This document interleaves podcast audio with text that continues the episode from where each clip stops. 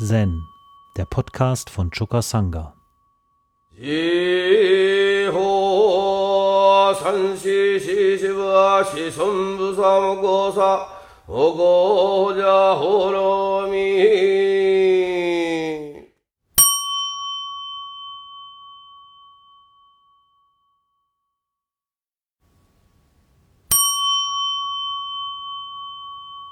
Zen, der Podcast von Chukka Sangha. 三四四四は四尊菩薩もごさおごじゃほろみ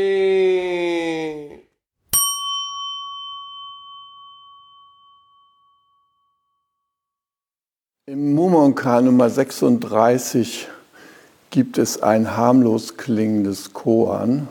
Das heißt, Gosso sagte, wenn du auf der Straße einen Mann des Weges triffst, begegne ihm weder mit Worten noch mit Schweigen. Sag mir, wie wirst du ihm begegnen? Und dann gibt es hier noch Momons Kommentar. Wenn du in einem solchen Fall eine intime Begegnung zustande bringst, dann wird das sicherlich befriedigend sein. Wenn nicht, dann musst du in jeder Hinsicht vorsichtig sein. So, ich habe gedacht, man müsste eigentlich das Koran mal so ein bisschen unter Gender Mainstreaming Gesichtspunkten lesen. Da ist mir aufgefallen, dass sofort ganz andere Erkenntnisrichtungen sich auftun. Also, ich sage mal, Möglichkeit 1, ja? Wenn du eine Frau des Weges auf der Straße triffst, begegne ihr weder mit Worten noch mit Schweigen. Sag mir, wie wirst du ihr begegnen? Ja, dann die verschiedenen Abwandlungen. Wenn du als Frau eine Frau des Weges triffst und so weiter und so weiter, na, wie wirst du ihr begegnen oder nicht, mit Worten und mit Schweigen? Oder wenn du als Mann einer Frau des Weges begegnest, wie wirst du ihr begegnen? Ja, und so kann man jetzt noch mal so ein bisschen die Geschlechter da miteinander mischen, um mal aus dieser eng äh, tangzeitlichen äh, Betrachtung, das war da so Standard, da ein Mönch, Mann, begegnete einem Mann des Weges. Ja. Vielleicht ein etwas fortgeschrittener in der Praxis. Ja. Auf jeden Fall äh, war da nicht vorgesehen, dass ein Mann einer Frau des Weges begegnet. Oder umgekehrt, eine Frau einem Mann des Weges ist in der Formulierung, in der ursprünglichen nicht enthalten. Und nachdem ich ja heute Morgen so drüber nachgedacht habe, wie oft ich dieses Koran schon bearbeitet habe mit euch, ja, habe ich das erste Mal gedacht, meine Fresse, das kann man so nicht weiter bearbeiten. Das muss umformuliert werden. Ja. Gut, wir haben ja hier auch Aktivistinnen, die sich dafür einsetzen, aber es ist mir richtig so wie Schuppen von den Augen gefallen. Ja, dann stellt sich ja wie üblich die Frage, was ist die Frau des Weges oder was ist der Mann des Weges? Was für Qualitäten haben diese Personen, ja? Und ich, der ich dieser Person begegne, was habe ich für Qualitäten, ja? Ja, und mit einem Mal war ich drin in meiner langjährigen Übung Essential Peacemaking Men, Women, ein Training, was äh, Daniel Perry und seine Frau Geraldine Brousseau uns geschenkt haben. Ein wunderbares Training, wie Männer und Frauen die Ebenen ihrer Missverständnisse vermindern können. Ja? Und wie sie wirklich in einen Kontakt treten können, der es ihnen ermöglicht, die leidvollen Erfahrungen auf beiden Seiten, die freudvollen, so miteinander zu teilen, dass es nicht zu Verständigungsschwierigkeiten kommt. In diesem Training kamen viele Übungen vor, ähm, wo die Männer für sich waren, wo die Frauen für sich waren, wo äh, eine Übung war äh, Äpfel und Apfelsinen. Also da dachte ich, was ist denn das für eine komische Übung am Anfang, ja? bis ich verstanden habe, was damit gemeint war. Also Äpfel und Apfelsinen, das ist die, das ist die Übung, wo man, äh, wenn man noch nicht richtig hingehört hat, auf sein Gegenüber, weil als Mann beispielsweise noch nicht auf äh, die Bedürfnisse und Anliegen der Frau wirklich gehört hat, sondern sich so auf so ein Thema konzentriert wie Zuneigung und Zugewandtheit, ja, dann machen Männer ganz ungewöhnliche Dinge für die Frauen. Zum Beispiel wird hier so ein Beispiel genannt, äh, der Mann möchte seiner Frau mal so richtig einen tollen Gefallen tun und fährt ihr Auto zur Tankstelle, lässt es auftanken, waschen, bringt es zurück. Keine Reaktion. Ja. Äh, du, äh, da guck mal dein Auto wie blitzblank. Ja, haben wir schon darüber gesprochen, wie wir heute Nachmittag mit Tante Emma umgehen wollen und so weiter. Ja, große Enttäuschung, ja, bei, auf Seiten des Mannes. Er glaubte, er hätte ihr einen Herzenswunsch erfüllt, ja, und es war nicht so. Ne? Und so, dass man voneinander herauskriegt, was will eigentlich die Partnerin von mir oder was will der Partner von mir. Und wenn ich ihr begegne und es nicht weiß, ja, wie kriege ich es denn raus? Und auf welchem Wege? Und äh, da finde ich, ist dieses Korn, wenn man das neu liest, eine wunderbare Anregung. Ja? Also, so nach klassischem Verständnis ist diese Person des Weges eine Person, die man vielleicht mit einer Gastgeberin oder einem Gastgeber vergleichen könnte. Also eine Person, die sich in der Welt, in der sie sich bewegt, auskennt. Und ich bin eine Person, die sich in der Welt dieser Person nicht auskennt. Wie begegne ich ihr? Hier noch erschwert. Ohne Reden, ohne Schweigen. Eine interessante Frage. Wie kriegen wir das hin? Ja, und da haben wir so unsere eingeübten Verhaltensweisen, das, was wir schon in unserer Kindheit gelernt haben über Personen des anderen Geschlechts und so weiter. Das sind dann so die Ausgangsszenarien, mit denen wir auf die andere Person zugehen. Und das, was wir wirklich brauchen, ist ein Zugehen mit offenem Herzen, mit einer Sensibilität, die auch die Verletzlichkeit unseres Gegenübers mit einbezieht, die ihre Erfahrung irgendwie äh, berührt und die nicht selbstverständlich nimmt, sondern in jeder Antwort ein kostbares Geschenk feiert. Gender Mainstreaming, das ist eine Sache, die wurde erstmals institutionell und international beschlossen auf der Internationalen Frauenkonferenz in Peking 1994. Schon eine Weile her, ne? also über 25 Jahre, ein Vierteljahrhundert. Seitdem äh, kriegt man da viel mit, aber es ist auch viel, was im Unwesentlichen verbleibt. Also aus meiner Sicht, ja, wenn ich dann im Deutschlandfunk immer höre, unsere User und Userinnen und so weiter, ist ja jetzt so Neusprech inzwischen, da fehlt mir eine wichtige Ebene, nämlich da fehlt mir das Herz.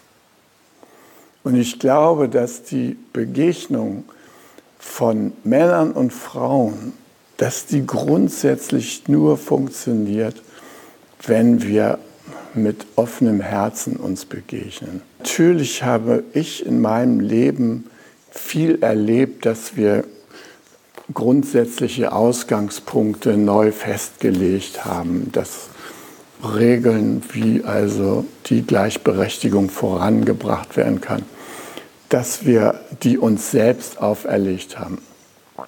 Ich erinnere mich in den Anfangstagen, als ich mit meiner ersten Frau zusammen war, die, wir waren auch noch nicht mal verheiratet. Äh, sie kam aus so einem wirklich militanten Frauenmilieu, ja. Äh, das Patriarch wurde auf, jeder, auf jedem Zentimeter bekämpft und ähm, das führte dazu, dass wir versuchten, in unserem Familienleben äh, Strukturen zu errichten, die das widerspiegelten, dass jetzt Gleichberechtigung herrsche. Für mich persönlich sah das so aus, dass ich äh, einen 16-Stunden-Tag hatte, nämlich acht Stunden Anwalt im Büro und dann acht Stunden Haushalt mit zwei Kindern. Und nach diesem 16-Stunden-Tag war ich fix und foxy. Da war jetzt nichts mit großartigen Begegnungen am Kamin und noch eine Flasche Wein trinken. Nee, da gab es nur noch eins. Hinlegen, knacken, am nächsten Morgen wieder in den Riemen steigen.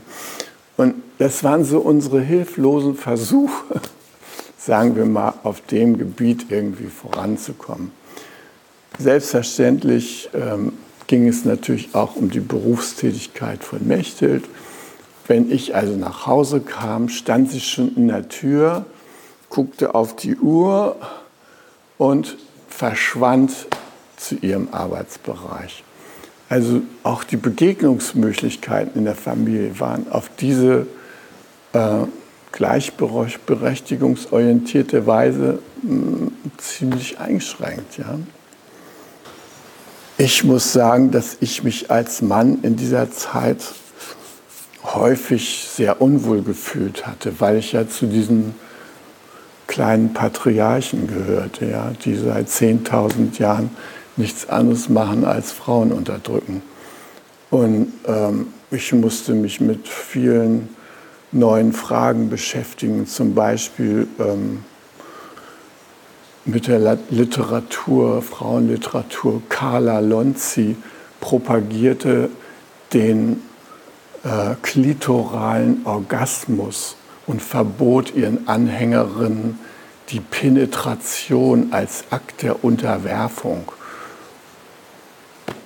Äh, das war dann auch gar nicht die Frage, wie Kinder entstehen und so weiter. Das war irgendwie ein Nebengebiet. Und als ähm, Mackie damals schwanger nach Bremen kam, da suchte sie natürlich eine Frauen-WG. Also ich war vorgesehen als gelegentlicher Besucher da, ja.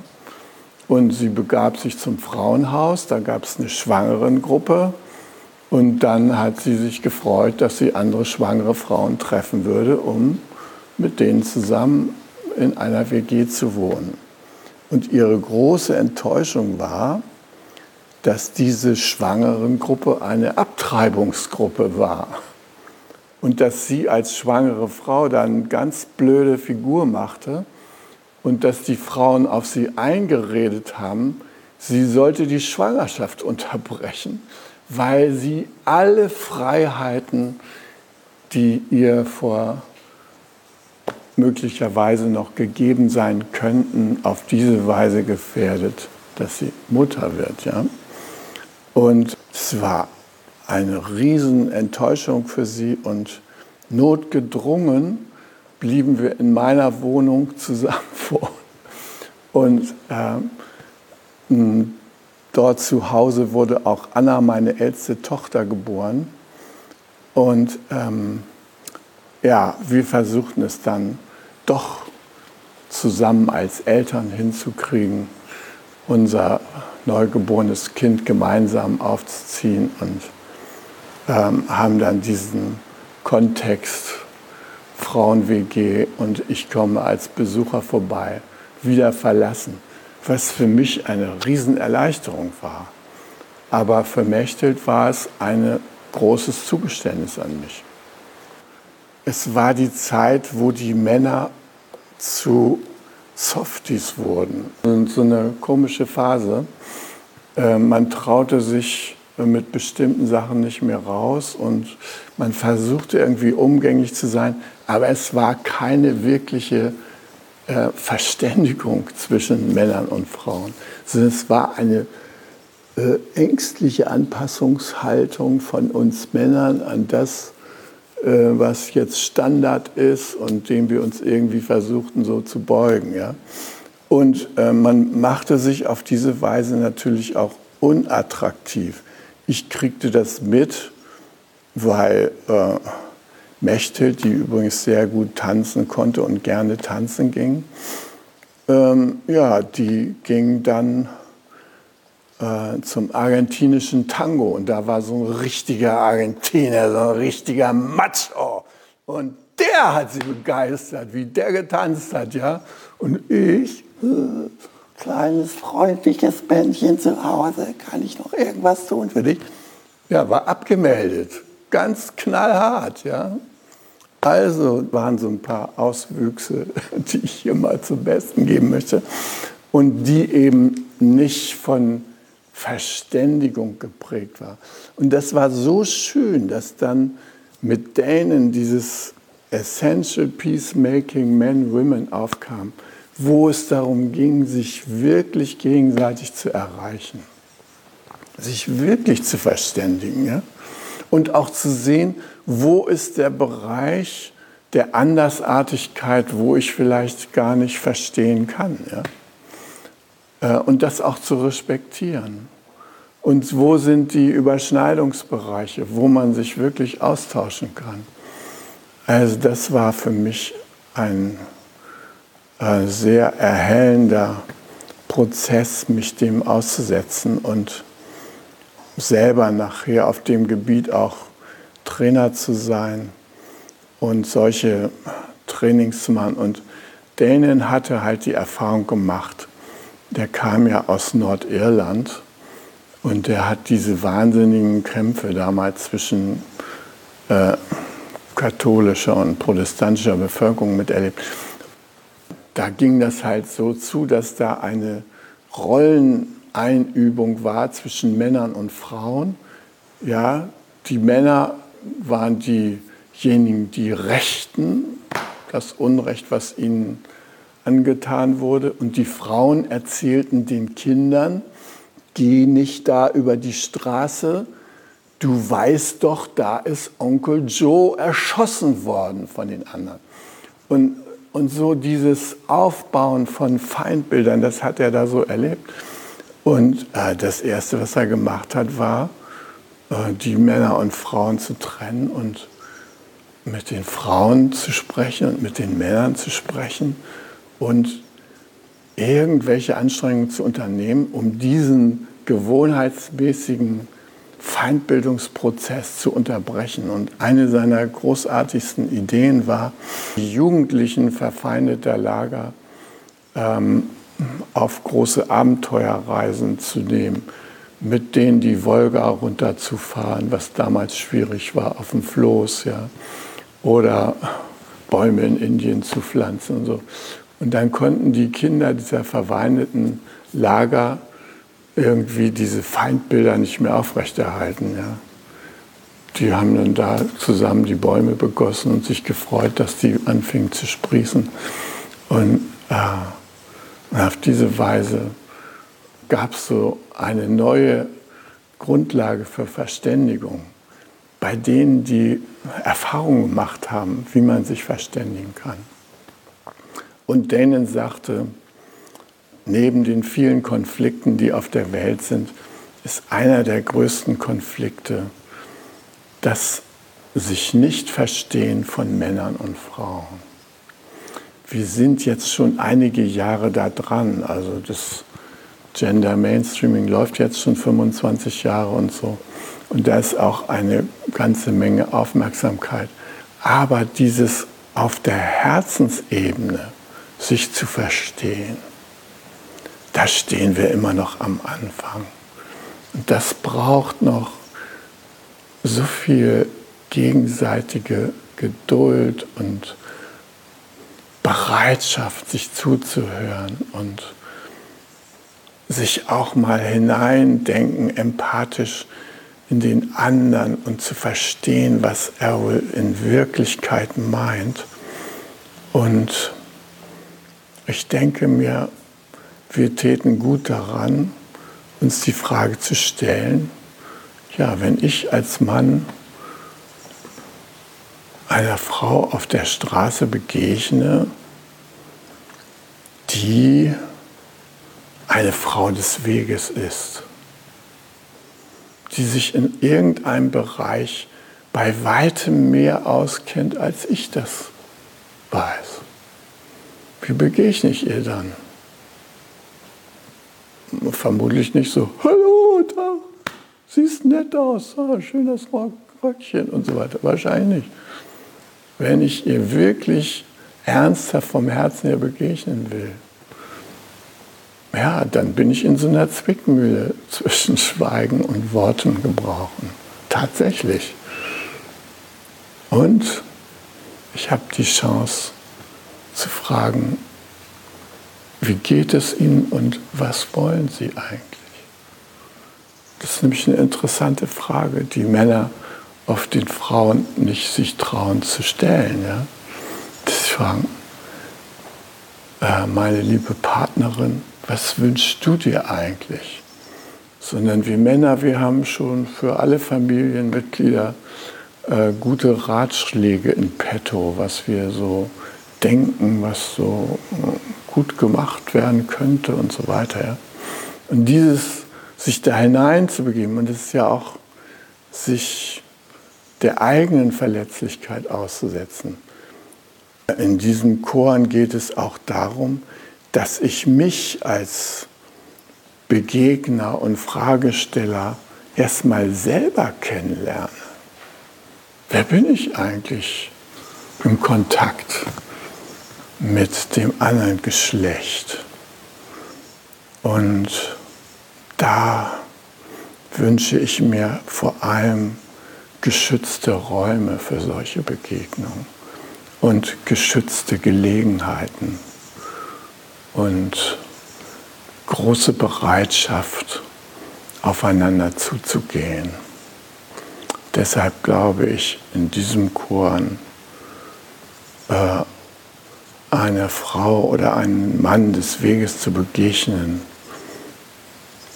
dass es auch ein Zurückkehren zur eigenen Natürlichkeit und Unbefangenheit und raustreten aus den Rollen und so das Menschliche wieder hervorzuholen und im Grunde genommen auch unsere Buddha-Natur auszudrücken.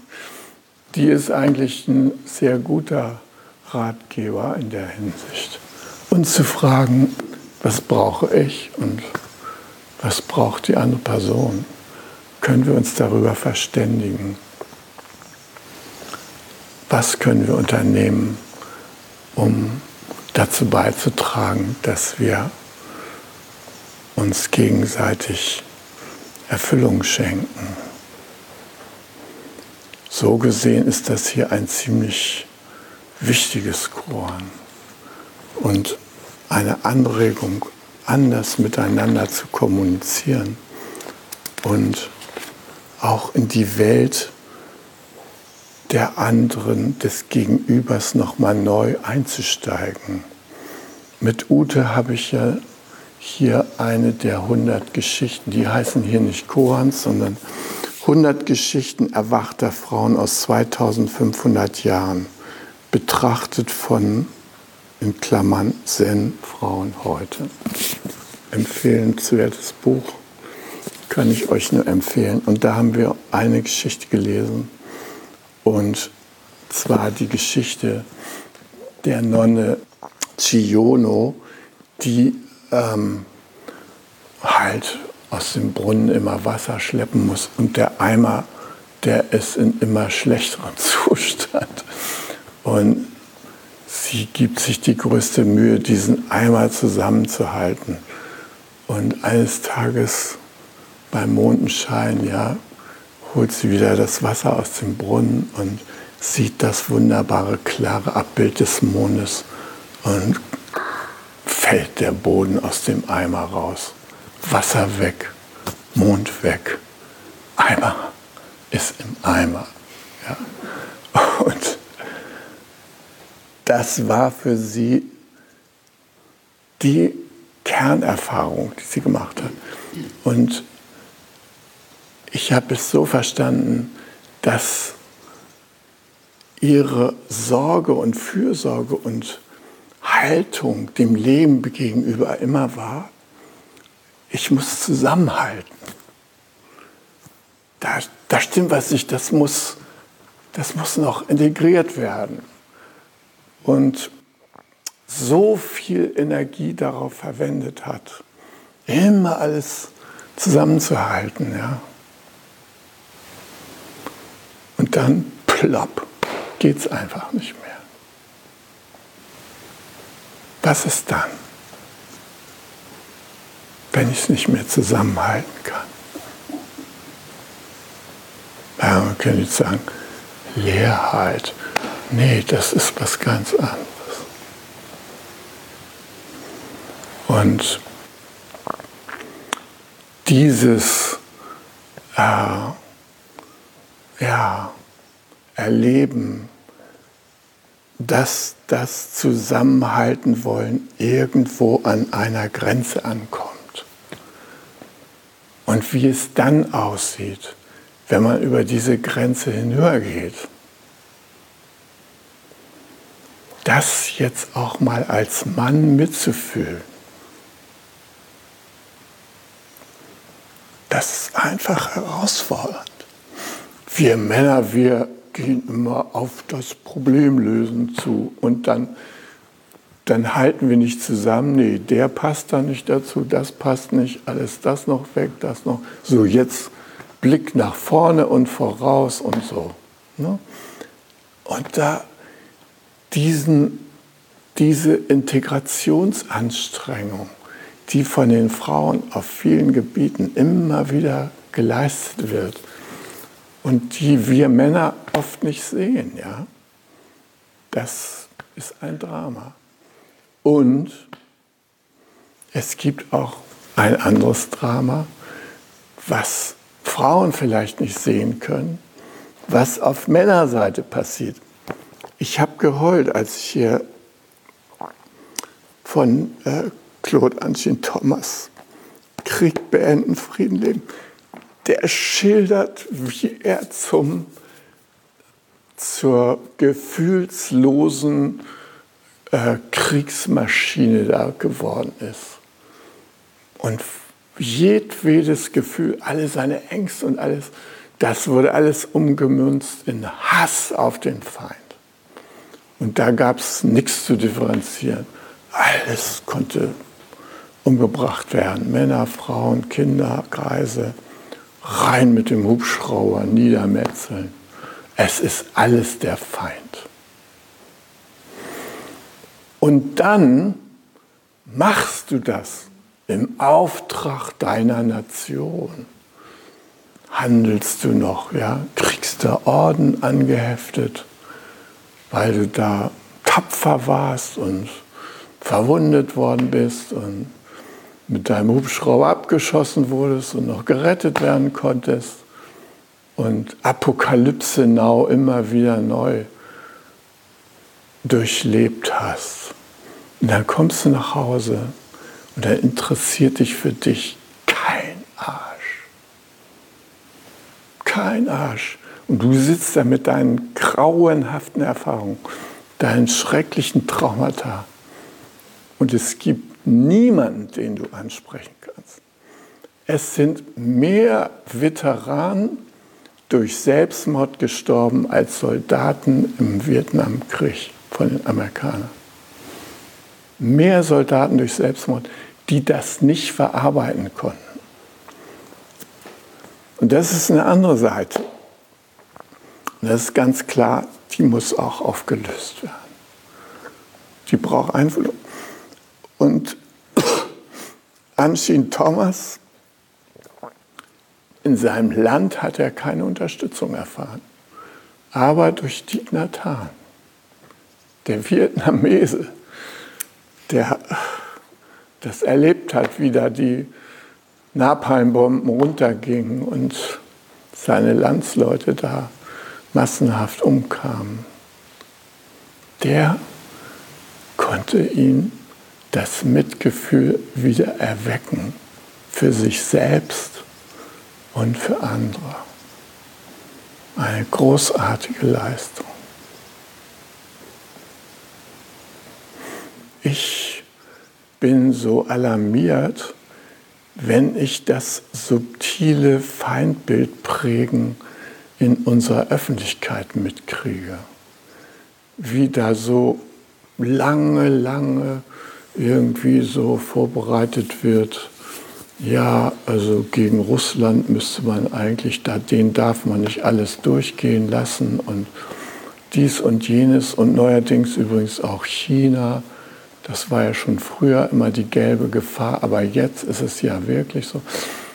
Und das ist ein ständige, man macht das Radio an, man hört die Presseschau, es ist eine ständige Melodie, es ist eine ständige Vorbereitung auf irgendwelche Form von Auseinandersetzung bewaffneter oder nicht bewaffneter Art.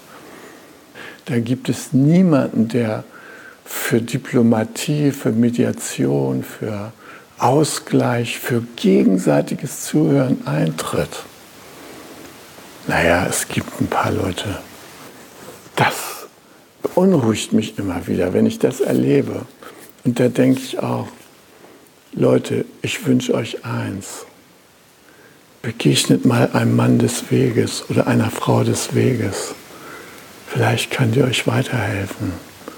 Vielleicht könnt ihr euch helfen, aus diesem Feindbildmodus rauszutreten, in den Modus der Empathie, des Mitgefühls und der wirklichen Begegnung.